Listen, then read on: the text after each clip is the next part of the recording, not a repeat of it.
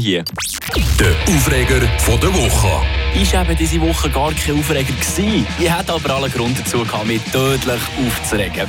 Damit ihr vielleicht rauskommt, muss ich da vorne anfangen bei dieser Geschichte. Letzten Dezember, da habe ich mir ein Auto gekauft, äh, Occasion Golf, in einem ja, relativ guten Zustand. Alles tiptop war es damals.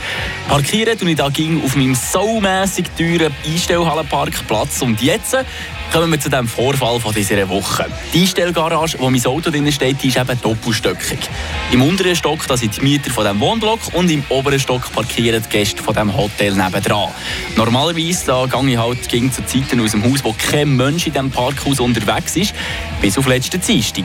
Da fahre ich los, trampelst drauf ins erste UG und da steht doch mit im Bitz so eine Karre mit deutscher Autoplacke. Ich, nichts ahnend, halte dann natürlich mit einem Abstand von etwa 5 Metern hinter dem Auto, das dort steht, an. Und plötzlich, da legt das Auto vor mir den Rückwärtsgang ein und fährt, was gibst, was hast, retour mir mit in die Front rein. Ja, super, toll. Oder die neue Karre schon kaputt. Das Lustige an dieser ganzen Sache und der Grund, wieso ich mich nicht so aufgeregt habe, ist, nachdem der Typ vor mir ins Auto ist gefahren, habe ich direkt bemerkt, dass hinten auf dem Auto vor dran ein grosser Kleber von einem deutschen Eishockey-Verein drauf klebt. Wegen dem Schutz der Personen kann ich jetzt den Club nicht nennen, ist klar. Was ich aber kann sagen, es ist ein Verein in der obersten deutschen Eishockey-Liga.